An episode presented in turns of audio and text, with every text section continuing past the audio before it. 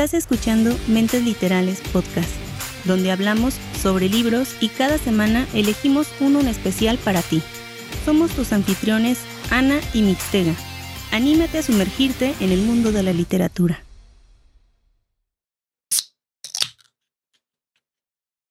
Esa sí es una bienvenida.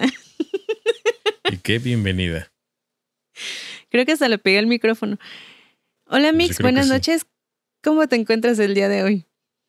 Pues aquí cheleando, Relax, tranquilo. relax, tranquilo y tú un poco nerviosa, ¿no? Me decías. Así es, estoy nerviosa por el tema del día de hoy. Ya les estaré explicando. Pero antes, eh, vamos a darle la bienvenida a todos los escuchas que se reúnen de nuevo el día de hoy para este nuevo programa, este nuevo episodio, que se titula El poder de los introvertidos. ¡Eh! ¿Qué te parece, Mixtega? Bueno, ¿Cómo, ves que vaya a estar el título? De hecho, está muy interesante el título porque vamos a descubrir, o más bien vamos a conocer un poco más a Annie. Vamos a ver si ella es introvertida o extrovertida. Un poco más a fondo el personaje de Annie. Así que va a estar muy, muy, muy interesante este episodio. Así es, creo que en este episodio nos van a conocer un poco más, tanto a Mixtega como a mí, y obviamente se van a dar cuenta si somos extrovertidos o introvertidos. De la misma forma, ustedes también se van a poder dar cuenta si ustedes pertenecen a la categoría de introvertidos o si conocen algún introvertido. Así es. Y fíjate que este libro también ya lo tengo por ahí en mi lista, pero pues no me dio mucho tiempo, o más bien en sincronización y todo eso, pues no, no pude acabarlo a tiempo, ¿no? Y eso que me diste bastante chance de- en, Ah. terminarlo, pero pues, ya sabes que por ahí se, se mezclan mis gustos literarios y de repente pues cambio de parecer y digo, pues voy a leer este en lugar de este y así, ¿no? Pero espero que no vayas a dar un tipo de spoiler o... Bueno, más bien es, es como tipo de his- historias pequeñas, ¿no? Pequeñas historias en, en- el libro. No, es más como, es que no sé, algunos lo catalogan como autoayuda, que de hecho no está en autoayuda, y algunos más, más bien lo catalogan como del tipo, eh, como tipo narrativa no ficción, ¿Y tú cómo Pero lo en sí- catalogas? como un libro chido. Sencillo, como un libro chido. Bueno, es un libro bueno, es un libro de... Es que e- es más o menos parecido a los que luego les traigo, por decir, de todo el mundo miente o... ya no me acuerdo, el del cerebro, el de errar es útil, de ese tipo de libros, o sea, que te dejan un conocimiento, te dejan, te, te dejan algo, pero están basados obviamente en encuestas, en hechos reales, en estudios científicos y en muchísima investigación por parte de los autores. Fíjate que ese tipo de lecturas sí me gustan, por eso es de que me interesé cuando me mencionaste, oye, voy a leer este tipo de esta novela. Y dije, oye, suena bastante bien. Así que pues esa fue la razón por la que la, lo añadí a mi lista, pero pues ahí lo tengo. Ahí está bien. Lo que pasa es que este libro lo empecé a leer, te lo recomendé y quedó en que, en, obviamente agregado a tu lista, pero yo seguí avanzando, avanzando y eso que lo leí con mucha tranquilidad. Tardé, de hecho creo que es uno de los libros que más he tardado en leer, pero me la llevé muy tranquila con el libro. No tanto porque estuviera lento, aburrido o que me costara trabajo, sino más bien porque conforme lo iba leyendo, o terminando temas o capítulos, lo iba comentando con los demás. Con los demás. Sí, o sea, contigo, con mis papás, con mis hermanos, porque ahorita les voy a explicar por qué. Sí, para tratar de averiguar qué tipo de personas son, ¿no? No, o sea, yo ellos los tengo definidos desde hace mucho. ¿Me tienes definido ya? Ah, claro, también desde el principio. O sea, obviamente son, son rasgos que, que salen a relucir, eh, aunque uno, o sea, pues inconscientemente, pero más bien eh, como que a veces hacíamos debates sobre distintos temas que vamos a tratar ahorita en la reseña del libro. Entonces, por eso me iba deteniendo, porque a veces decían, voy a leer, pero en lugar de leer me metí en polémica con mis papás o con mi hermana acerca de este, de este libro, acerca de los introvertidos y de cómo mucha gente em, pues no los acepta. Cierto, a pesar de que no, no he leído el libro, pero sí más o menos hice una investigación por ahí, que más adelante también les voy a estar compartiendo. No sé si se asemeje a lo que a lo que nos va a contar Annie en este, en este libro, pero por lo que pude leer está muy interesante y porque a mucha gente, a muchas personas no les gustan o piensan que los introvertidos son personas extrañas.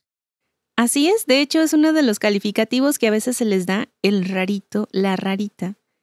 Y pues en realidad somos personas comunes y corrientes. Ya yo muy sumada, ¿no? Ya tú ya te estás calificando. somos, ok.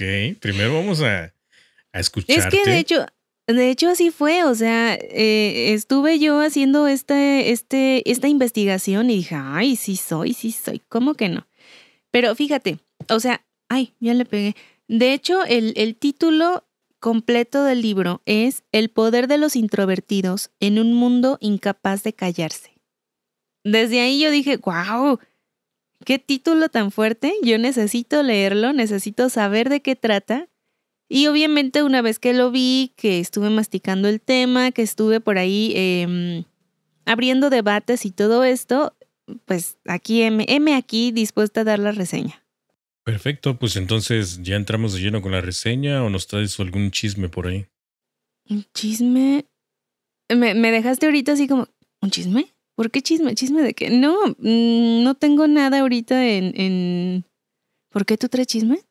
No, tampoco, pero ya sabes que a veces iniciamos así, ¿no? Con algún tema en particular o algo que te haya sucedido, pero si no, entonces empezamos. Creo que no, o al menos a que yo haya recordado no. Lo que pasa es que eh, ahorita vengo más enfocada en esto, pero si algo me surge ya les estaré contando a lo largo de la reseña. Entonces, ¿te parece? ¿Ya empezamos con el tema del día de hoy? Perfecto. Muero, muero de ganas de escuchar ya la, la reseña. Antes, ¿tú te consideras, antes de hablar de cualquier cosa, ¿te consideras una persona introvertida, extrovertida? ¿Cómo te consideras a ti mismo? ¿Tímido, sociable, amigable, retraído, solitario? Introvertido. ¿Seguro? Yes. De hecho, yo también me considero introvertida y vamos a ver precisamente que los introvertidos son personas que prefieren entornos que no estén cargados de estímulos. Se caracterizan por escuchar más de lo que hablan. Se expresan mejor por escrito.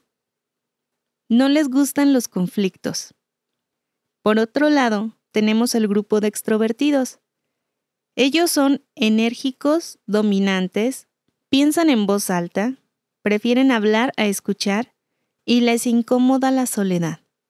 El ideal extrovertido no es una invención moderna, lleva ya dentro de nuestra sociedad muchos años. Y justo aquí vamos a ver que algunas de las personas que nos están escuchando van a decir, eh, yo no me siento como que de ni de un lado ni para el otro, estoy como que a la mitad, o tengo rasgos de uno y rasgos de otro, o quizás mi hijo es introvertido o mi esposo es extrovertido. Si no están seguros, vamos a hacerles unas breves preguntas donde podrán responder sí o no de acuerdo a la pregunta. Mixtega. O sea, ¿no me das ni chance de beber mi cerveza para agarrar este aliento? Y ya me vas a justo cuestionar. cuando le ibas a tomar. Pues sí, me agarraste justo cuando iba a beber. ¿eh? Yo pensé que ibas a, contarnos ya este, anécdotas del libro, la reseña completa y empiezas con tus preguntas. Es que le hiciste, fue tu cara así, botella en mano a punto de tomar y tus ojos abiertos de ¿qué hice? Fíjate, fíjate que ahorita ese tipo de expresión me recordó ahorita cuando en, en la escuela que ya ves que el maestro está ahí muy este, explicando la clase y todo esto y que de repente te, te nombra y fulanito de tal.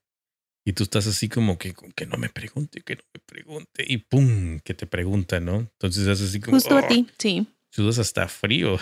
Ni quieres levantar la vista para no hacer contacto visual con el maestro. Sí, así me pasaba. así me pasaba. Yo me escondía entre los más grandotes. Me ponía yo Así hasta como- atrás. Como diciendo, si yo no lo veo, él no me ve. Entonces no quiero hacer contacto visual. Sí, así hacía. Y especialmente con un maestro que tenía un carácter de la patada. Era muy este. Sí, era, era enojón, pero tenía un carácter muy fuerte. Entonces sí eh, llamaba la atención y todo. Y, y el que no le ponía la atención le aventaba el, el, el- ¿Cómo se llama? El borrador. O le aventaba un gis cuando te, te cachaba que no estabas poniendo atención. Entonces, eh, si era un maestro, un bárbaro. De cuidado. Sí, sí, sí. Muchos le tenían miedo. Fíjate que ese es un tema del que vamos a hablar, que creo que eso nos va a dar mucho, mucha tela de dónde cortar, lo de la escuela. Pero antes, ¿te parece si te hago un par de preguntas, mix- Mixteguita? Pues ya que. Bueno, las contestaremos los dos. Dice así.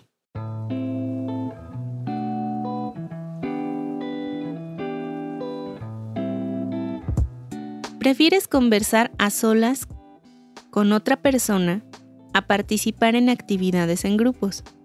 ¿Esa es la pregunta? Simón. O sea, ¿prefieres participar a solas con una persona o en actividades con todo el grupo, o sea, con más gente? Con una persona, obviamente. Yo también con una persona. Siguiente. Lo normal es que me encuentre más a gusto expresándome por escrito. Sí. Eh, un 90%. Yo también. Número 3. ¿Te gusta la soledad? La disfruto. Yo también. 4. Todo apunta o sugiere que me preocupan menos que a los demás la riqueza, la fama y la posición social. O sea, ¿te importa la fama, la riqueza y la, No. la posición social? No. Exactamente, no es como que tan primordial. No me hace gracia la charla insustancial, aunque disfruto manteniendo conversaciones serias sobre asuntos que son de mi interés. ¿Me puedes repetir eso otra vez? Deja de estarle picando a la computadora y ponete. a ver. ¿No te gusta la charla insustancial? O sea, la charla como. como de tonterías, pues. Pero disfrutas manteniendo conversaciones serias sobre asuntos que son de tu interés. Ani, esa tú la sabes la respuesta. Yo lo sé, pero quiero que lo digas. Obviamente que sí. Mm, Yo también. Número 6. Dicen que sé escuchar. Pues sí, fíjate que sí me gusta escuchar. A mí también. Número 7. Detestas los conflictos. Sí, los detesto. Los odio. Igual. Número 8. Trabajo mejor solo. Uf. Me encanta. Ok, llevamos 8 de 8. Acostumbro pensar antes de hablar. Sí. Yo también. Esa es la 9 y vamos a dar nada más 10. Número 10 y última. Muchas veces dejo que salte el contestador de mi teléfono. Si te mostrara, Yo lo sé, yo lo sé. Entonces, ¿estás de acuerdo en que los dos tenemos 10 de 10?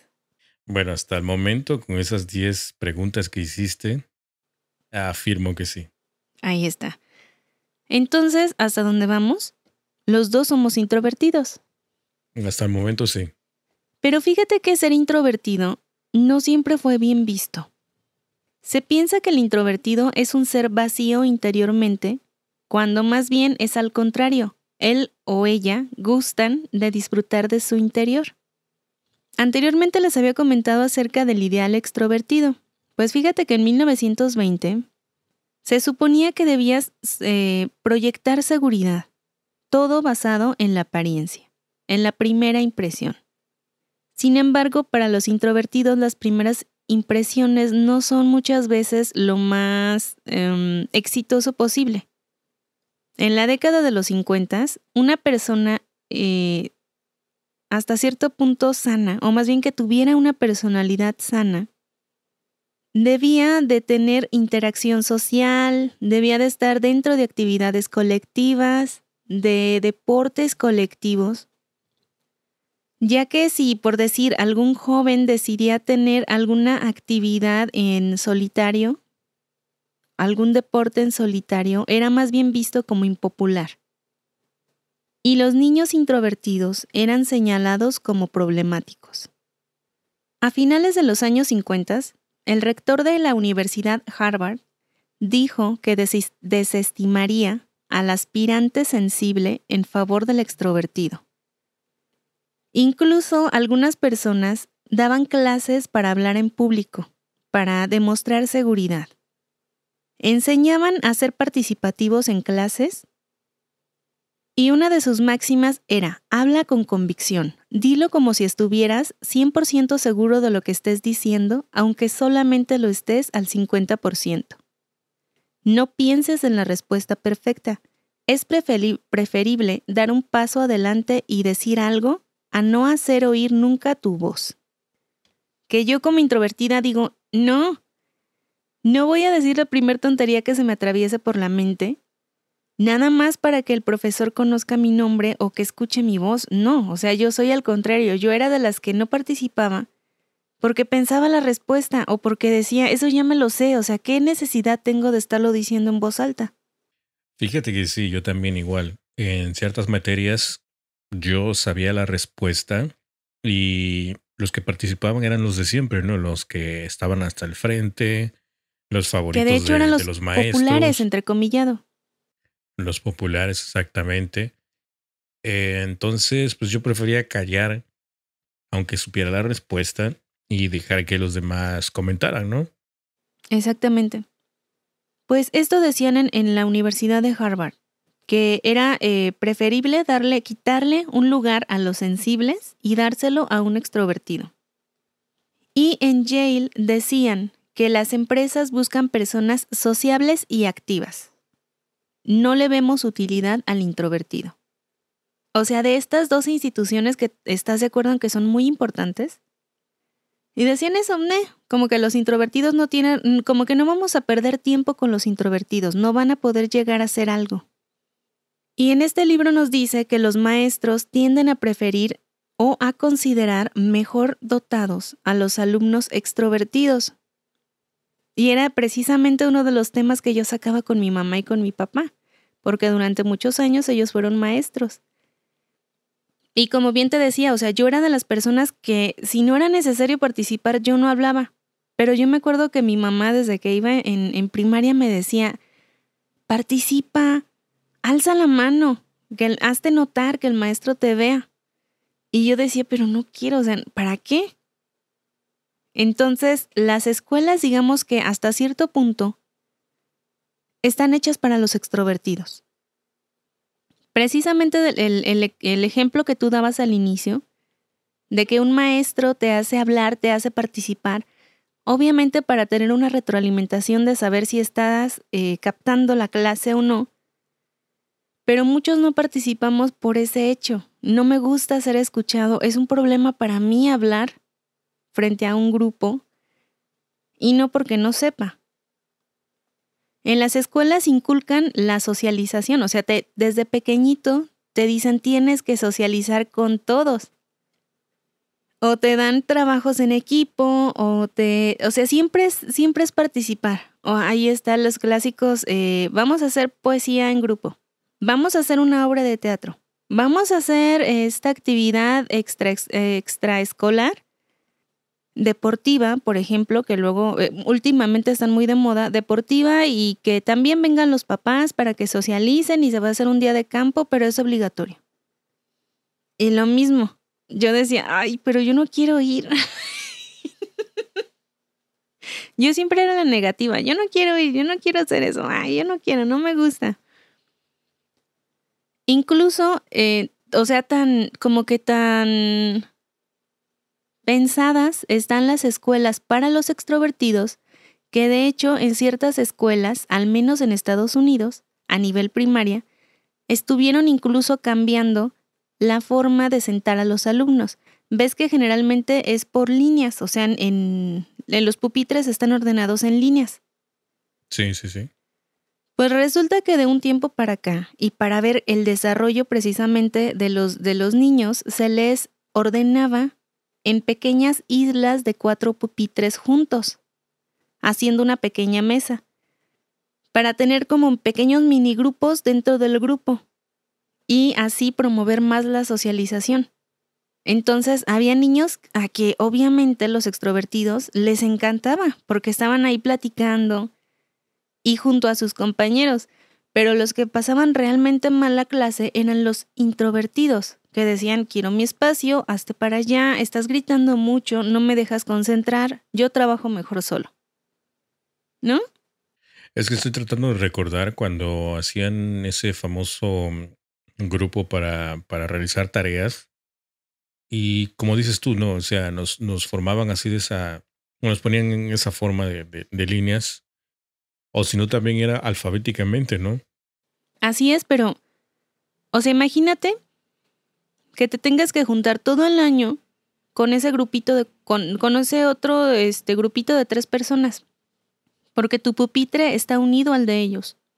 Fíjate que a mí no me gustaba juntarme con los escandalosos, con los alumnos escandalosos, y más si nos hacían en grupo en realizar tareas y que te tocara con que te tocara uno o dos de esos escandalosos, ya era así como demasiado para uno. Entonces, yo lo que sí es trataba de estar callado, escuchar nada más, y los demás hablaban y, y decían, pues hoy vamos a realizar esta tarea, vamos a, vamos a ir a la casa de, de tal persona y ahí vamos a hacer la tarea y todo, ¿no?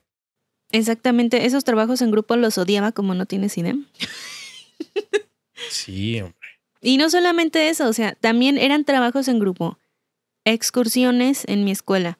A cada rato querían salir a, hacer excursiones o campamentos o, cosas ah, así. Sí, recuerdo las excursiones. Esa me tocó, creo que en. No recuerdo si fue en primaria o en secundaria. Íbamos de, excursión, pero íbamos a un. Ya ves que allá por la zona de Veracruz hay muchos ríos y lagos y toda esa cosa. Ajá. Creo que habíamos ido a un río y pues ya sabes, todos llevan sus sándwiches y, y, todo ese rollo, ¿no? Y todos convivían, todos se, se metían al agua, se iban a lo más alto y se, se tiraban desde ahí, desde lo más alto. Pues no, yo no era, yo no era de esos que disfrutaban eso. es más, yo no sé ni por qué iba. es lo que te digo.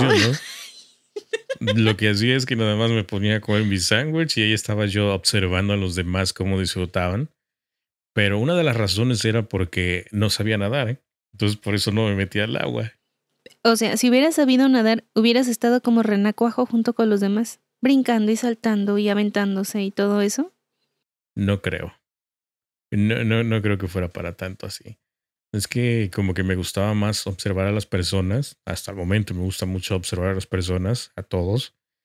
Entonces, como que analizo cómo es cada una de las personas. No sé, disfruto mucho esa, esa parte de mí.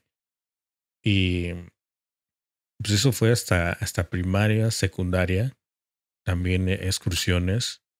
Eh, ya en preparatoria como que sí cambió un poquito más, como que digamos me pasé al bando de los extrovertidos porque hice cosas como que dije, chales, no me imaginé que iba a hacer ese tipo de cosas. Y si las cuento, no manches, Ani. Ay, mixtegan. ¿Qué andarías haciendo?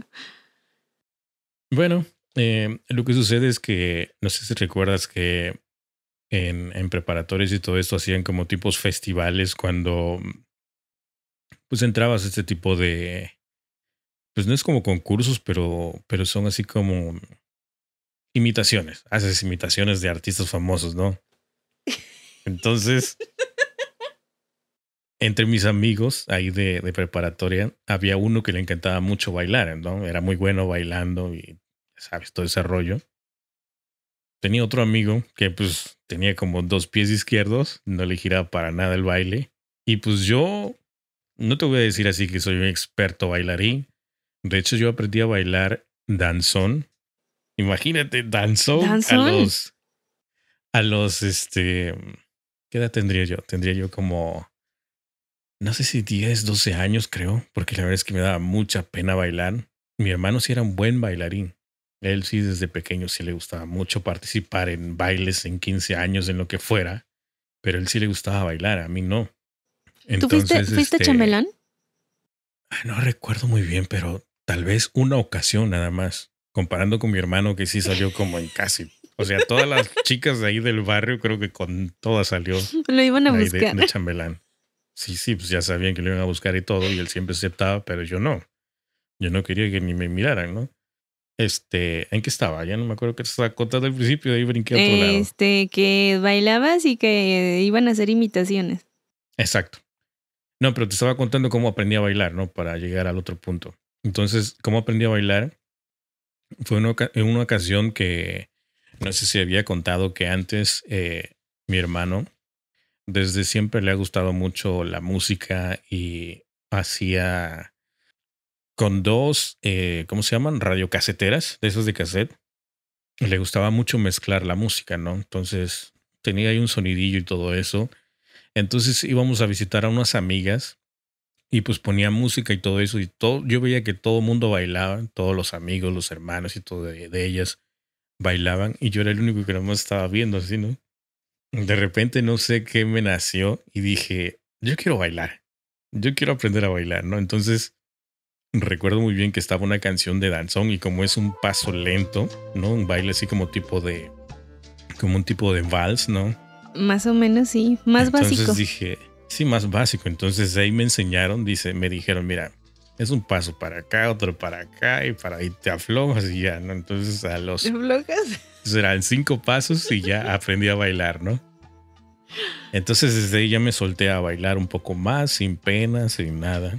Bueno, de hecho sí me, sí me daba pena, ¿no? Porque a veces cuando me veían los tíos ahí bailando, me ponía yo como una gorra. Hasta el momento el tío me recuerda eso de que ponía yo una gorra y me, la ponía así hasta abajo para que no me viera y me confundiera yo con los demás amigos que estaban acá ahí bailando. Como con el maestro, ¿no? si no me ven, si yo no los veo, ellos no me ven.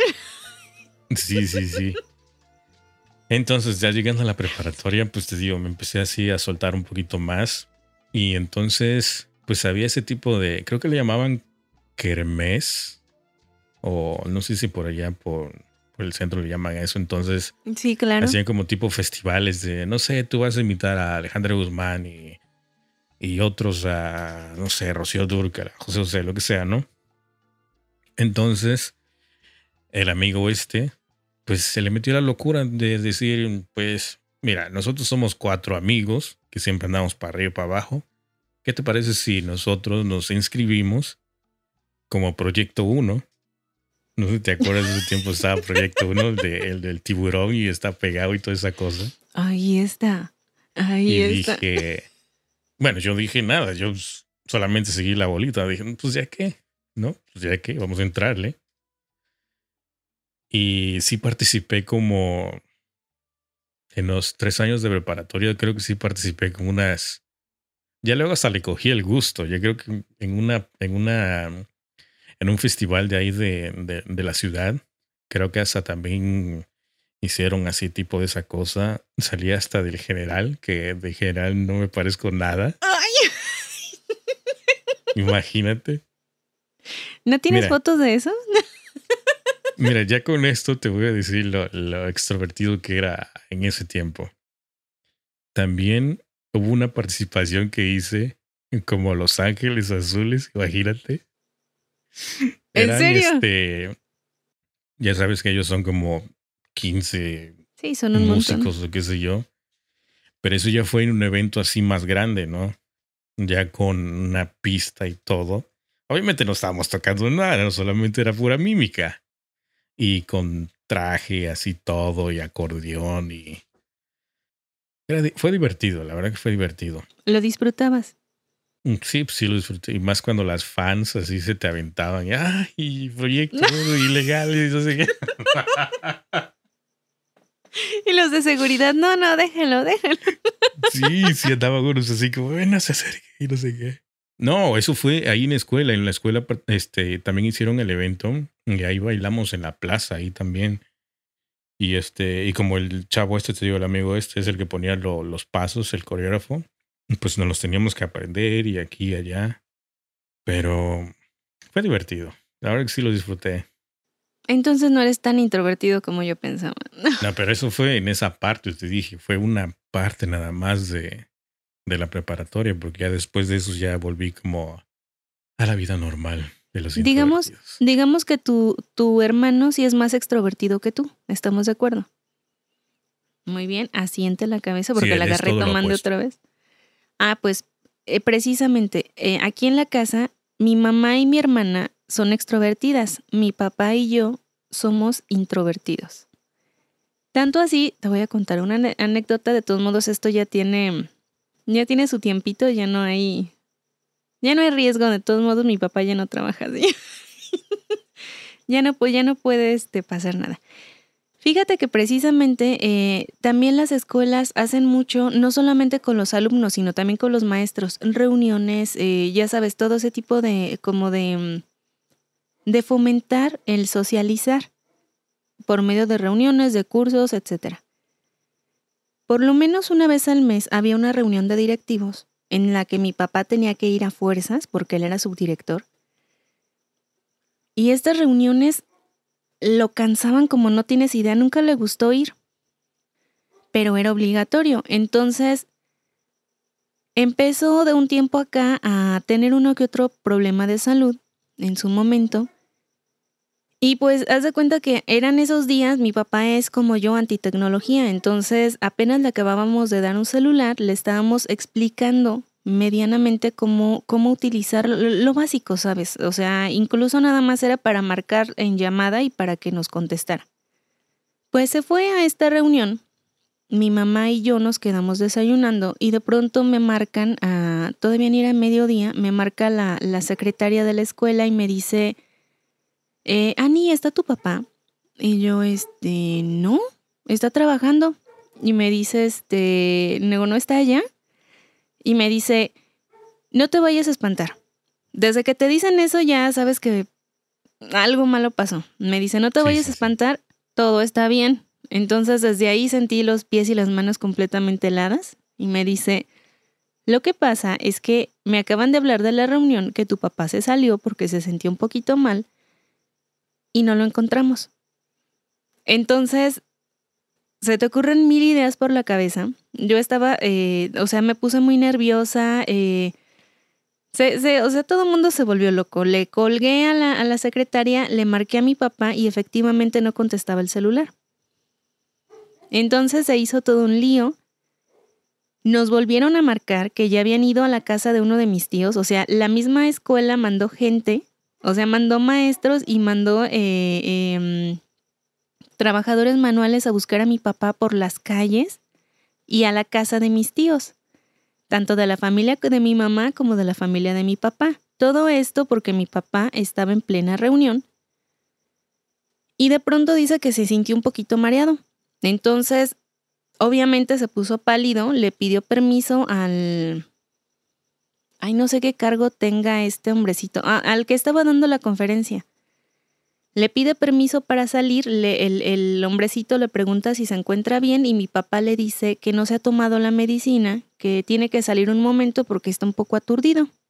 Se sale y nadie más volvió a saber de él en horas. Horas. Entonces se esperaron un rato, estuvieron buscándolo, cuando no lo encuentran nos marcan y todo mundo vuelto loco, yo le marqué muchas veces al celular y no me contestaba. Yo ya estaba temblando de, la, de, la, de los nervios. Y hasta las 1500 contesta. Y me contesta bien quitado de la pena. ¿Qué pasó? Como si nada, todo fresco, ¿no? Exacto. Y le digo, ¿estás bien? Y me dice, sí. ¿Y tú? Le digo, ¿qué estás haciendo? Me dice, me vine a comer unos tacos. No, pues imagínate. estar ahí en la reunión, ahí hablando de no sé qué. Sí, le digo. Aquí todo mejor, ¿no? Sí, obviamente, él, estaba feliz, le digo, pero o sea, o sea, se escuchaba como que estaba riéndose ahí con, con el señor de los tacos y le digo, pero no te sientes mal, ya le expliqué, le digo, es que me, me marcó la secretaria, me dijo que no sé qué y todo el mundo te anda buscando. y me dice, ¿me están buscando? ¡Ay! ay no, déjame, déjame, me voy rápido a la escuela. O sea, ni terminó de desayunar. O sea, él se, sí se, sintió mal, pero ya después no quiso regresar a la reunión. Se fue a almorzar y almorzando obviamente nadie lo iba a buscar en los tacos, todo el mundo se fue a incluso a las farmacias cercanas, a doctores cercanos, eh, gente ahí en la, en la reunión hablando por teléfono para localizarlo, o sea, todo el mundo andaba hasta en bicicleta mixteca. y me dice, no vayas a decir nada que estaba en, los tacos porque me van a regañar. Y yo, no, no, ¿cómo crees? Pero ya lo puedo ventilar porque él ya no trabaja ahí, ya lleva un rato que ya no trabaja ahí. Obviamente está mucho mejor de salud, pero en ese momento sí nos sacó un sustote. A lo que voy es que mi papá es de esas personas que odian las reuniones. No le gustaban, para él era, era incluso se ponía mal físicamente. Le daban náuseas, se ponía nervioso, le sudaban las manos, le dolía el estómago. Siempre tenía incluso ya síntomas físicos, era mucha la tensión que tenía. ¿Por qué? Porque también es introvertido como yo. Pero sí, o sea, volviendo al tema, muchos de los, muchos de, lo, de las escuelas y también como de los planes están hechos para los introvertidos. Una de las cosas que a mí me daba mucho estrés en la escuela era iniciar un año nuevo de, clases porque no sabía con quién me iba a tocar ni con quién ni con qué maestra. Entonces yo siempre era muy dada de es que no quiero que me quiten a mis amigos. Así porque o sea, me cuesta un chorro hacer amigos y todavía que me los quiten. ¡ah! Entonces, también te pasaba a ti. Sí, sí, sí. Yo recuerdo muy bien cuando entré a, al bachillerato, la preparatoria. Pues me tocó en otra ciudad, ¿no? Me fui allí donde estaba mi tía con una prima. Entonces cuando llegué, pues yo no conocía a nadie. Obviamente mi primo conocía a todo mundo porque venían pues de la misma secundaria y y ahí estudiaban el bachillerato, ¿no? Entonces yo cuando llegué, pues llegué así como muy, muy tímido, callado, sin hablarle a nadie. Hasta que recuerdo que dos compañeras ahí fueron las primeras que me hablaron. No sé si por lástima o por qué, pero este, me vieron ahí todo callado, todo este serio, y empezaron a conversar conmigo. Y me decían, vente, vamos para acá. O sea, me traían como perrito para arriba y para abajo, ¿no? A donde iban ellos me llevaba. Ay, Iban para acá, me llevaba. sí. Y este, pues ya poco a poco fui conociendo más, más, este, más amigos ahí, pero muy, muy pocos. pero estás de acuerdo. Pocos amigos. ¿Estás de acuerdo en que también te costaba trabajo hacer amigos? Sí, bastante. O sea, una cosa es que le hables al grupo y otra cosa es que hagas una amistad de verdad con ciertas personas. Sí. ¿A ti no te, a, ti no te tocó ser este jefe de grupo? Ay, no, yo siempre odié eso. O sea, siempre me decían, como era la hija del, en preparatoria sobre todo, la hija de la maestra Laura y del maestro Armando. Entonces, eh, siempre me querían poner, ¿no? Ah, ya yo, yo nomino a Ani de, de presidenta o de pues tesorera. A mí sí me tocó, Ani. A mí ¿Sí? me tocó. Y fue a la fuerza porque yo no acepté nada. Yo decía, no, yo no quiero hacer nada. De... Hasta recuerdo que me enojé esa vez. O sea, muy pocas veces me enojaba, pero como todos estaban ahí, no sé si estaban haciéndolo de maldad, porque como me veían serio y dicen, ah, pues este ni va a decir nada, no va a hablar, no nos va a acusar con nadie. Entonces vamos a ponerlo de jefe de grupo, ¿no? Y pum, que me ponen de jefe de grupo. Entonces. ¿Y no te defendiste? Ya cuando. No, pues ya que me queda, verán todos, todos contra mí. Ya que me quedaba hacer, ¿no? Y este. Lo que sí recuerdo es que cuando había conflictos y todo eso, yo me hacía de la vista gorda, porque pues, en principio les dije, ya ven, yo no quería ser jefe de grupo. Yo no sé, ahí ustedes averigüense, pero pues, yo no voy a reportar nada. Yo no vi nada. Ah, pues cuando me, me querían dejar, yo, yo sí dije, yo no voy a hacer nada. O sea, váyanle buscando porque de todos modos van a hacer otra votación. Yo no quiero hacerme cargo ni de dinero ni de las broncas del salón. Entonces, no, nunca me tocó. Eh, pero fíjate, platicando con mis, con mis sobrinos, los más grandes, cuando ellos iban a una, a una primaria, ahorita ya, ya van en secundaria, todos los años, o sea, imagínate, imagínate que tú vas en esta primaria, en donde todos los años hacen mezcla de grupos, por decir entre A, B y C, mezclan a todos los chiquillos y para el siguiente año ninguno queda eh, igual, o sea, todos los grupos son mezclados. Y ya que hiciste amigos o que, o que tuviste más oportunidad de conocer a gente en segundo, vuelven a mezclar a todos para tercero. Y yo me estaba contando a mi cuñada y yo así, o sea, hasta, hasta yo sentía feo, le digo, no manches, pero o sea, ¿por qué hacen eso? O sea, ¿en qué estrés ponen a los niños de tener que hacer amigos nuevos? Porque sobre todo a los que veían más juntitos, ¡pum!, los separaban. Todo para que socializaran. Y yo así de, no. Esa sería como tu pesadilla, ¿no? Ay, horrible. Yo siento que no podría. O sea, yo estaría cada eh, con el nervio, si de por sí, con el nervio flor de piel, cada este, cada eh, ciclo nuevo. Entonces, no, no podría. Mm, pero sí, o sea, de ese tipo de personas somos. Em, a mí no me tocó participar así tantas como tantas veces como tú, pero siempre me ha costado trabajo eh, como, como participar en público, ¿sabes? O sea, ustedes me ven aquí, hable y hable y todo esto, pero porque no estoy, o sea, porque nada más veo a Mix, no estoy enfrente de, de ustedes. Si estuviera frente a ustedes, no hablaría con nadie. yo soy de las... que hacer exposición. Ay, bueno, hasta eso sí, pero que yo fuera sola, porque, o sea, se me facilitaba más, pero cuando era en grupo yo me ponía nerviosa por todos los del grupo. A lo que voy es que siempre me ha costado trabajo integrarme a grupos. Mis papás me insistían cuando era niña, bueno, niña joven, entre niña y puberta, a que fuera a, retiros religiosos. No te había contado, ¿verdad? Solamente fui a dos en mi vida y eso porque fue más así como de te vas porque te vas. Y sufrí como no tienes idea en los dos.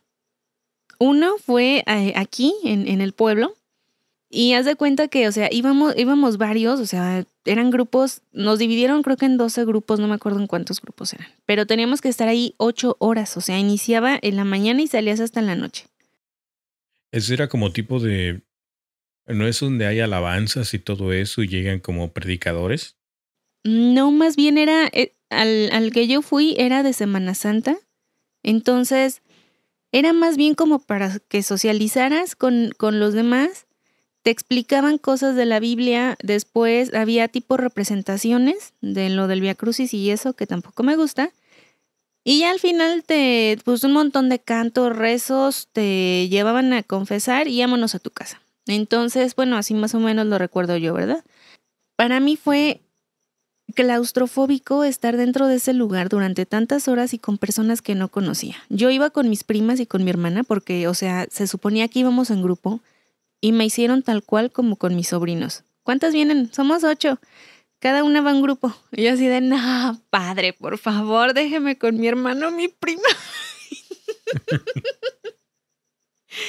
y no, te separaban. Entonces, en el grupo en el que yo iba, hasta eso recuerdo, era más pues era más escuincla, más chiquita.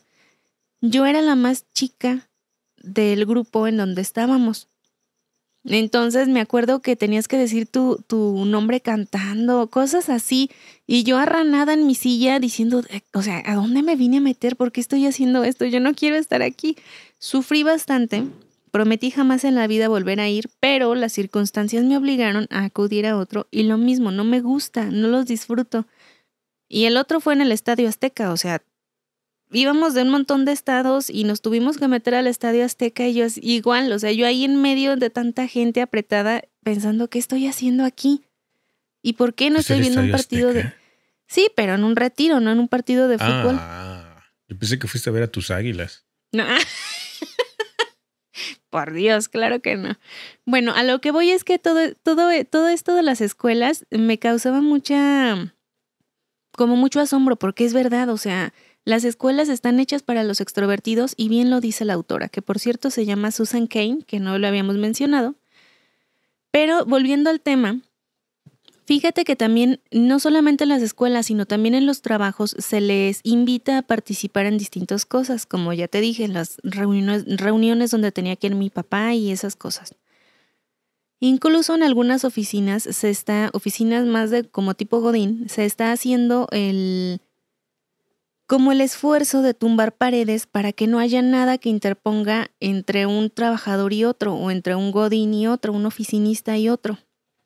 Entonces, imagínate no tener nada de privacidad, no tener ni siquiera algo que divida tu cubículo, ni siquiera tener cubículo, Tienes tu, tu escritorio, nada más un mini pasillo, inmediatamente está otro. Adelante tienes la espalda de otro tipo, atrás tienes, en tu nuca tienes la nariz de otro tipo, o sea, así pegados, supuestamente para facilitar la comunicación y socializar más. Pero muchos no ven esto como algo productivo, sino al contrario, les resta productividad. Y fíjate que descubrir los orígenes biológicos del temperamento del ser humano ha llevado muchísimos, muchísimos estudios. Y aquí en el libro nos nombra a uno, a un psicólogo muy importante con un nombre nada, nada graciado, que se llama Jerome Kagan. ¿Jerome, Jerome qué? Kagan. Así se llama, pues es que no es Kagan, es así tal cual, Kagan. Pues ya me hubiera cambiado el nombre, ¿no? El apellido. Pues sí, oye, imagínate. bueno, el materno o algo. pues este importantísimo psicólogo ha realizado estudios en niños y los resultados han dado a entender que tanto la extroversión como la introversión y otros atributos de la personalidad son producto de la herencia, hasta en un 40 o 50%. Mixtega, nuestros hijos no van a hablar. Eso es lo que estoy pensando. Imagínate. Así, ¿no? Todos calladitos. Bueno, pues eh, Jerome, para no estarlo diciendo este su bonito apellido, Jerome estudió o más bien realizó estudios en bebés que eran muy llorones o hiperreactivos. De ese tipo de bebés, no sé si te ha tocado conocerlos, que alzas la voz y lloran, escuchan un ruido extraño y lloran, ven a una persona que no sean sus papás y lloran, o sea que están llorando de todo. Niño llorón. Sí, sí, sí. Y por el otro lado, estudió un grupo de niños que eran hiporeactivos, es decir, que no tenían tantas reacciones. Se iban con extraños, incluso cuando llegaban a tronar globos cerca de ellos, no se, no se ponían a llorar como locos, eh, no pataleaban ni manoteaban tanto, o sea, su, su respuesta al, al entorno era mucho menos fuerte. Y aquí te pregunto, ¿tú sabes si eras un niño llorón o un niño tranquilo de bebé? Bueno, por lo que me han comentado, dicen que era un niño tranquilo. Bueno, eso es lo que dicen, ¿no? Que se me cargaban y, no lloraban. Le voy a preguntar a tu hermano. Bueno, más una, una vez que sí lloré porque fue que me, me, me, tiraron, ¿no? Y sí tengo una alcancía aquí en la parte de atrás de la cabeza. ¿Te tiraron? Pues sí. no, pero que ahí había sido mi bisabuela. Y se te cae. Bueno, más bien te le caíste. Eh, creo que sí. La verdad es que no. Bueno, obviamente no recuerdo nada, pues era un bebé, güey. Pero, este. Es lo que, es lo que me cuenta este, uno de mis tíos, es lo que me cuenta, que hasta regañaron a mi pobre bisabuela, pero pues ella no tenía la culpa. O sea, no era su obligación cuidarme, ¿no? Pero este sí, tengo mi alcancía acá. O sea, muchos tenemos alcancías. No, yo no. Eh, fíjate que a mí me dice mi mamá que de mis hermanos yo era la más llorona de bebé. Y comprobado, sí, y comprobado por todos mis tíos. De hecho, mis papás se iban a estudiar, porque ellos ya, ya este, estudiaron de grandes. Bueno, más bien ya estaban casados, vaya, y con hijos. Entonces siguieron sus estudios y me dejaban con algunas de mis tías. Y mi misma tía me ha dicho que ella se desesperaba tanto de escucharme llorar que me pellizcaba ya de la desesperación. Una bebé, güey, una bebé. y yo así, ay, qué cruel. Sí, casi, casi así. Pero estás de acuerdo, o si estás llorando y te dan un pellizcón, pues menos te vas a callar. No, pues no. Bueno, total. ¿no? Ay, pues oye, total que yo era así no, este, eh, por decir si estaba con, con otras personas que no fueran mis papás, me ponía a llorar. Lo de los ruidos, yo ya te lo he dicho antes, yo soy muy sensible a los ruidos muy fuertes. También siempre me siempre he tenido problema con eso, me aturden demasiado. El caso es que yo era una niña llorona. En ese caso, hiperreactiva. O sea, tenía una reacción muy... Em, como muy sobresaltada, pues, hacia todo mi entorno. Y resulta que Jerome, en estos estudios, se dio cuenta que los hiperreactivos eran quienes se tornaban o se convertían en personas calladas en la adolescencia, tal cual como yo. Esto porque al ser eh, más sensibles a su entorno, es una característica, o sea, el, ser más sensible, em, por decir a los ruidos o cosas así, es un rasgo de los introvertidos. Los introvertidos tienen mayor tendencia a ser artistas, escritores, científicos, pensadores. Sin embargo, hay una mezcla de intro y extro con hiper e hipo. O sea, haz de cuenta, como que Jerome se dio cuenta que no solamente se los puede clasificar en introvertidos y extrovertidos, sino que también puede haber subclasificaciones porque hay introvertidos que pueden ser muy em, eh, como reaccionar de más y otros reaccionar de menos. Y de igual forma los extrovertidos. O sea, como que siempre va a haber así como que de, que de tocho morocho, o sea, de todo un poco. Pero sí, ese estudio de los bebés se me hizo súper, súper interesante. Obviamente se explaya mucho más en el libro, pero yo lo tengo condensado porque si no, pues me voy a, me voy a tardar mucho más. También nos dice que eh, la, como que tendemos a diferenciar incluso países o zonas grandes de acuerdo a si son introvertidos o extrovertidos. El libro nos dice que en sí Asia es introvertida, mientras tanto Europa es extrovertida. En Asia se da una cultura donde se respeta mucho más el arte de escuchar a ser escandaloso, que es, eh, por ejemplo, lo contrario de lo que ocurre en Estados Unidos. Porque de hecho todos estos estudios se centran más en Estados Unidos y nos dice que ahí la población es mayormente considerada extrovertida.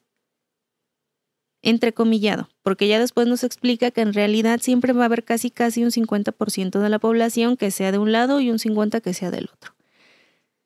Pero sí, tiene razón, en la cultura asiática son em, incluso se dedican o, tienen muchísimo más respeto hacia, hacia escuchar que a decir cualquier tontería que se, les que se les atraviese en la cabeza. Para ir cerrando el tema, nos dice que muchas veces los introvertidos se hacen pasar por extrovertidos, ya sea en el trabajo, con la, con la familia o en situaciones importantes. Ejemplo, tú eres un, un introvertido, pero aspiras a un ascenso en tu trabajo. Entonces vas a todas las reuniones, vas a todos los cursos, socializas con la mayor gente posible, o sea, te disfrazas de extrovertido cuando en realidad no es tu forma de ser. Por eso, o sea, nosotros no, pero hay gente que sí lo hace. O para tratar de encajar más en el entorno. O simplemente cuando eres estudiante, vámonos de antro, vámonos de disco, vámonos de... ¿Qué más se le dice? ¿Eso? A los tugurios. Ah, no, eso es otra cosa. bueno, que se vayan de fiesta. Muchos aceptan por el compromiso de ir y tratar de integrarse y no quedar rezagados de ese grupo de populares o de, o de fiesteros o de amigos. Y no tanto por las ganas que tienen de ir a esa fiesta. O te hacen participar, otro ejemplo, te hacen participar, no sé, en una obra de teatro en la escuela. A ti no te gusta y te recarga en la pared estar participando en estas, en estas cosas porque no quieres salir a, que, a hablar en público, pero tienes que hacerlo porque si no te van a bajar puntos. Bueno, a mí, a mí me tocó participar en poesía coral, donde son varios participantes. No, no es poesía coral, esa es la que cantan, creo, ¿no? No, poesía coral es este grupal o coral, yo me confundí. Pero sí hay una donde van grupo de niños y hay uno que es como el principal y los demás tienen que decir también parte de los... Bueno, sí me tocó una en grupo. pero tú querías participar. pues la verdad no, pero no sé por qué acepté y yo creo que acepté porque te ayudaban con puntos y también porque podrías salir a la hora que iba a ser la, la, la práctica en todo esto, te podías salir de las clases, ¿no? Obviamente con, con, este, con el permiso del maestro con el que tuvieras la clase. Entonces sí recuerdo que sí participé en una de esas. Obviamente no ganamos ni nada, solamente yo fui por, creo que por esa parte de encajar, como bien dijiste, tratar de, de, de hacer otro tipo de cosas. Y también recuerdo que participé, creo que en una pastorela, disfrazados de, de José. Y eso se llevó a cabo ahí mismo en la escuela, ¿no? ¿De eso tampoco tienes fotos? Ay, pues es que en ese tiempo no había este iPhone, Android, nada de eso. Ay, mis pegas, le voy a decir a tu hermano que le role. Estamos hablando de los noventas, o sea, no había nada de eso.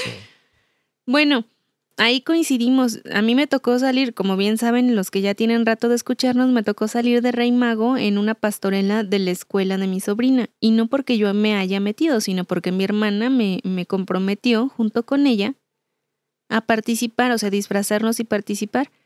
El diciembre pasado fue la segunda vez que participamos y para mí es para mí es un suplicio porque los niños se te vienen encima y te quieren estar tocando y abrazando y yo soy yo soy ya ya me conoces, yo soy muy huraña, yo soy como que, ah, lléganse para allá, déjenme respirar." Cierto, cierto. Pero lo mismo, o sea, fue por compromiso, no porque yo lo disfrute. O sea, llegó un momento en el que, en el que yo le ya estaba así como que, pero ¿para qué me metiste a mí? Si querías participar tú, pues hazlo tú. Pero bueno, ya, pues ya se hace, ¿verdad? Ya que. Pero así es, o sea, muchos nos tenemos que disfrazar en ciertos momentos de extrovertidos, cuando en realidad no es lo que disfrutamos. Aquí llegamos a un punto importante, en donde Ahorita en estos tiempos modernos y de tecnología avanzada, los introvertidos tenemos como más, como un respiro, porque precisamente la tecnología está al beneficio de nosotros. ¿Cómo? Durante estas, sobre todo en estas épocas de cuarentena, muchos introvertidos han tenido o han, em, pues sí, se han sentido más en libertad de socializar, entre comillas, con personas de manera virtual. También hay estudios donde se dice que los eh, introvertidos son de hecho quienes más datos o más, como que más eh, se destapan, por decirlo así, o más se alocan con estas redes sociales que los extrovertidos. ¿Por qué? Porque el extrovertido siempre va a buscar, em, el extrovertido siempre va a buscar gente, el no estar solo, mientras tanto el introvertido está cómodo detrás de una pantalla, está cómodo escribiendo o está cómodo hablando, pero no en un, no en un frente a frente, que es lo que a veces intimida. ¿Qué opinas de eso, Mixtega? O sea que ya tus TikTok, entonces los olvidamos, ¿no? Para nada, yo no quiero TikTok. Pero sí, o sea, imagínate, eh, la tecnología llega a eso y llega a, a mejorar o a ayudar a los introvertidos. Para finalizar con esta reseña, porque de hecho ya me estoy extendiendo mucho más de lo que me había extendido anteriormente, fíjate que hay muchos famosos, hay mucha gente que nosotros hemos escuchado sus nombres, pero que no tenemos idea de que sean introvertidos. Introvertidos famosos. Algunas de estas personas son Marie Curie, Rosa Parks, Dr. Seuss el, eh, famoso autor de libros infantiles, también. Eh, Guy Kawasaki, que es una leyenda en Silicon Valley, que honestamente no sé quién sea.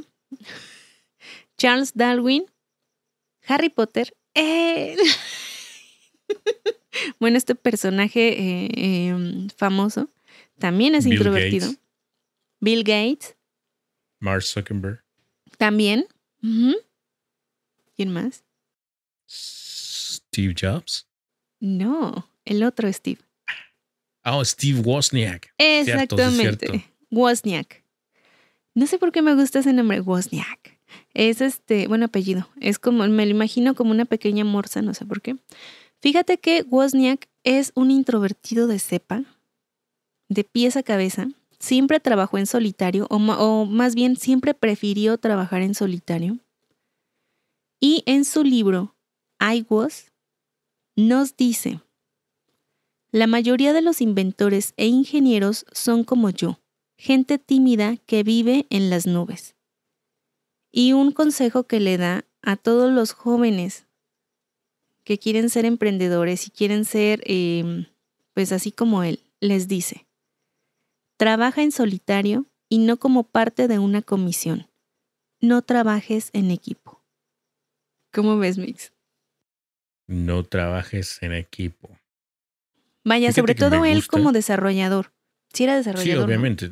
depende, depende del, del campo en que te desenvuelvas, ¿no? Porque en algunos ¿sí? es importante el equipo.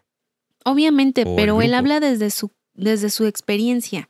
Les dice que, que él entiende y le da importancia al trabajo en equipo que tuvo con sus compañeros para desarrollar cuanta cosa hizo, pero cuando él se sentía más productivo, cuando logró más cosas y cuando disfrutó más su trabajo, era cuando lo hacía en solitario. Cuando, cuando como que su mente era cuando se podía liberar y expresar todo lo que él sentía y, sacaba un montón de ideas en solitario, no en equipo. Sí, así es, Ani. ¿Cómo ves? ¿Sabías que Wozniak era introvertido? Sí. Ay, no es cierto. no, sí, sí, es que me confundí, me confundí con, ya ves, los dos son Steve, ¿no? Entonces me confundí con el otro, pero sí sabía que era Wozniak. Yo no sabía que los dos se llamaban Steve, o sea, me acuerdo de Wozniak por la W. O sea, nada más me, me acuerdo que su nombre llevaba una W y estaba como, ay, ¿cómo se llama este hombre? Para buscarlo. Entonces fue así como que, Romo, Romo, ¿cómo se llama el, el de Apple? El, el, que se murió y el otro, el que salió este de la empresa. así por referencias, ¿no? El que empieza su nombre con W y ya me pone Steve Jobs es uno y Steve Wozniak es otro. yo, ¡ay! Los dos se llaman Steve. Hasta hoy me di cuenta. Y para cerrar, nos dice esta autora, nos da algunas conclusiones. Respete la necesidad misma. Me equivoqué.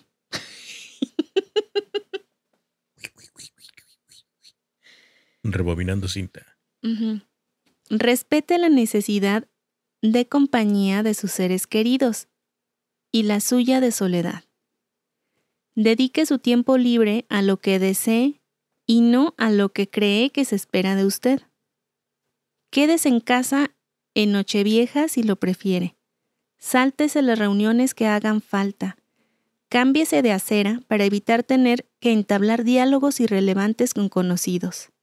Lea, guise, corra, escriba un relato, pacte consigo mismo asistir a un número determinado de actos sociales a cambio de no sentirse culpable cuando decline una invitación. Si sus hijos son callados, ayúdelos a congraciarse con nuevas situaciones y gentes nuevas. Pero, por encima de todo, deje que sean ellos mismos. Deleítese con la originalidad de sus mentes. Enorgullezcase del poderío de sus conciencias y de la lealtad de sus amistades.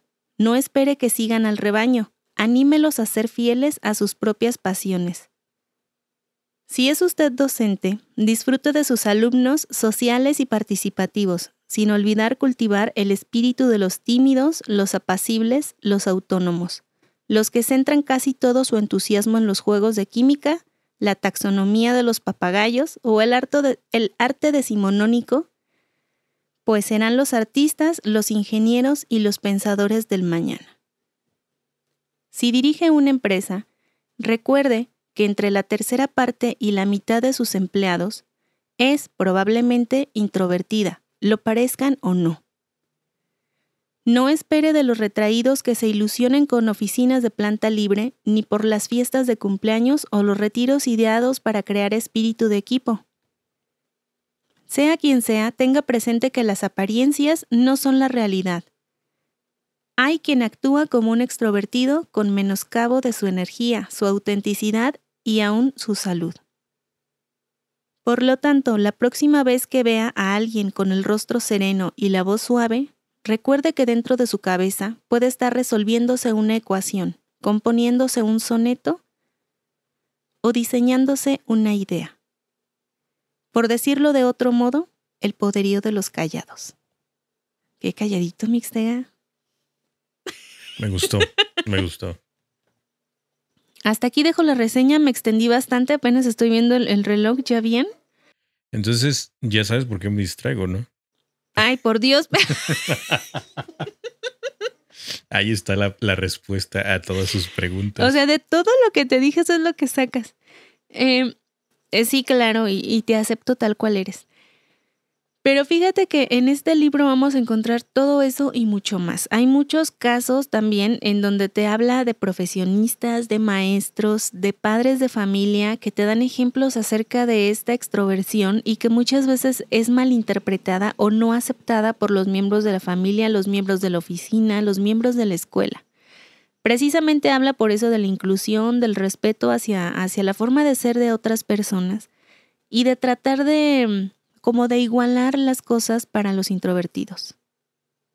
¿Cómo ves el libro Mix? El libro está genial. Yo, como te dije al principio, yo estoy esperando a poder leerlo ya. Y pues por lo que nos pudiste comentar y todo eso, pues ya sacamos nuestras conclusiones. Y la verdad es que es un libro de los que sí valen la pena y que podemos disfrutar, ¿no? Sí, claro que sí. Y fíjate que no está difícil de leer. Eh, repito, es un libro para llevársela tranquilos, para disfrutar. Y también, como les digo, o sea, yo lo empecé a leer porque yo, yo me sé introvertida, yo sé cómo soy.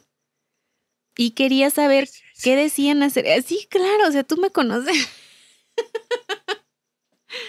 Yo, yo, creo que sí te gano. Tú serías como un 80% y yo sería casi el 95%. No, Mix, por decir en lo, del, en lo del teléfono, yo ya lo he platicado contigo. A mí me. No me gusta que me marquen. O sea, cuando es una llamada, yo soy la que deja saltar al buzón. A no ser los pequeños grupos de, de favoritos, es decir, mi familia más cercana y tú, no contesto. Entonces, porque a veces me han marcado, incluso en videollamada, o sea, de la nada, que de pronto te marcan y dices, ¿por qué? O sea, yo lo siento como agresión. ¿Por qué no avisan? O sea, mínimo antes, oye, disculpe, estás ocupada, ¿te puedo marcar? No que de, la, de pronto de la nada, así como agua fría, ¡pum! Te está marcando fulanito de tal, dices, ay, no quiero. Pero soy así y tanto que hay ocasiones en las que a veces han marcado familiares, no tan cercanos, pero familiares, y me, me, me pongo nerviosa. Agarro el celular y salgo corriendo con mi hermana. Contéstale, contéstale. sí, a, también me ha tocado eso. Sí, sí, sí, con familiares y todo, así como que. Ahorita no. Yo creo que luego. Es que, y, y, cuando sabes, por decir en el celular, que sabes quién te está llamando, pero incluso cuando marcan a la casa, yo no contesto porque no, bueno, nuestro teléfono ya está medio fallón, no sale el número completo de la persona que te está llamando y me pone de nervios tener que contestarle en un extraño.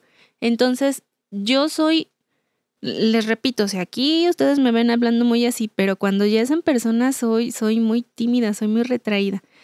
Hasta que agarro confianza, obviamente. Eh, igual, cuando mandan mensaje, por medio del mensaje me puedo expresar mucho mejor, incluso con notas de voz.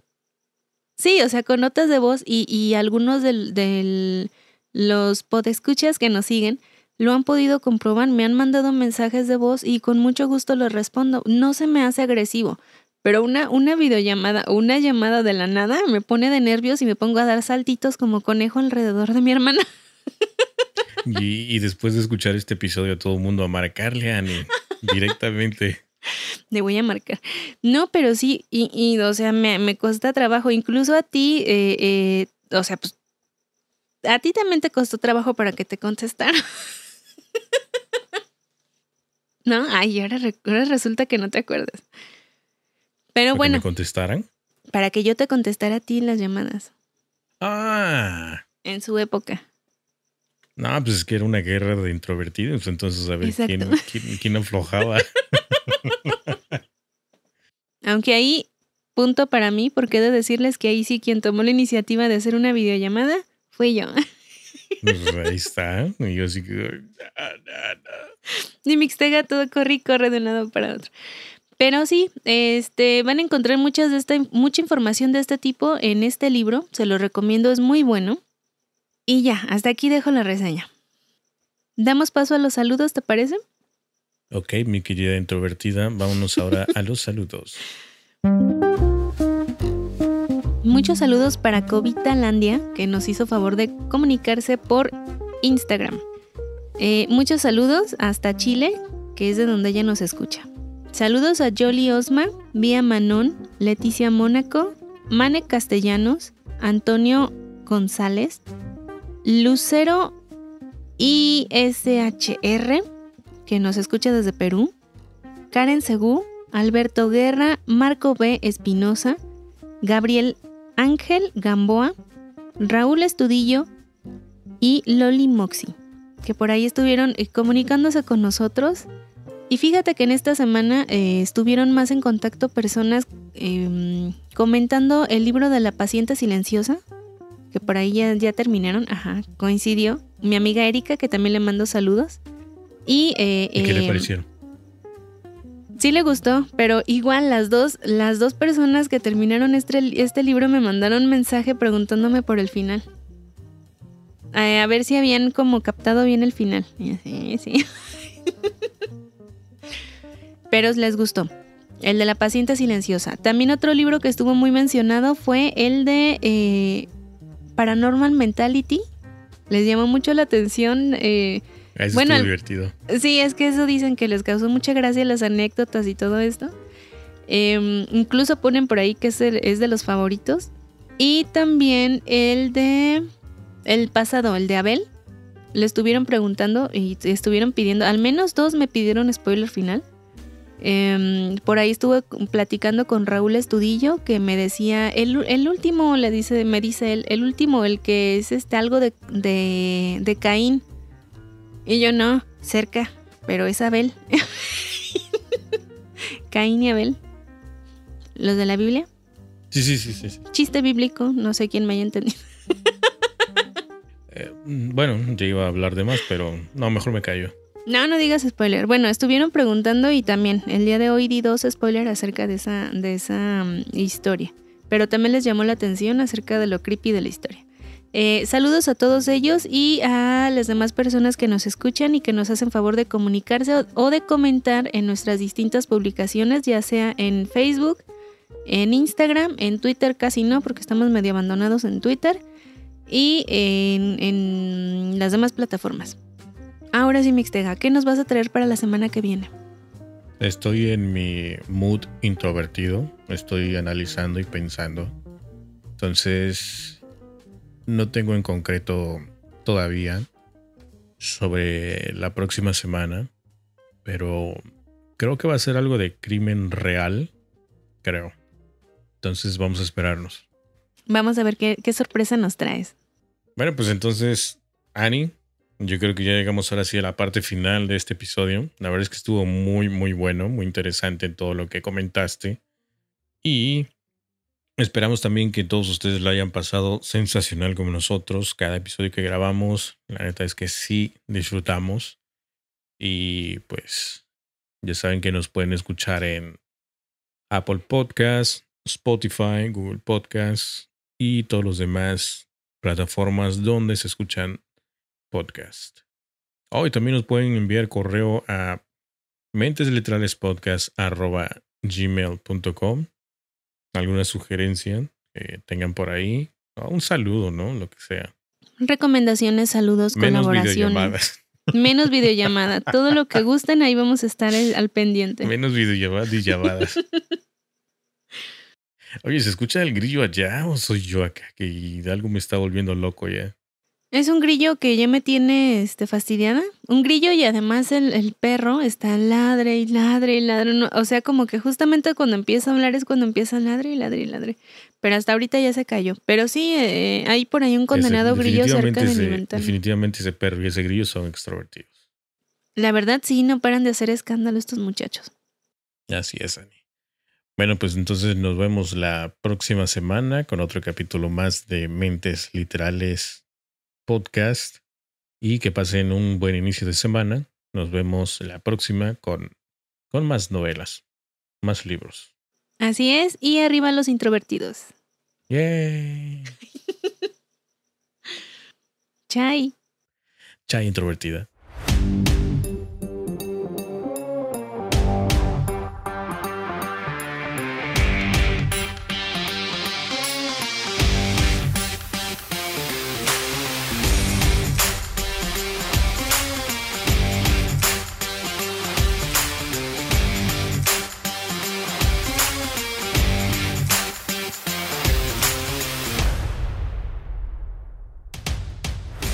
Gracias por escucharnos.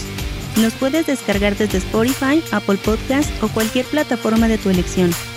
Visita nuestra página mentesliterales.com donde podrás dejarnos mensajes o comentarios. Recuerda que nos puedes calificar con 5 estrellas para que más personas nos sigan descubriendo.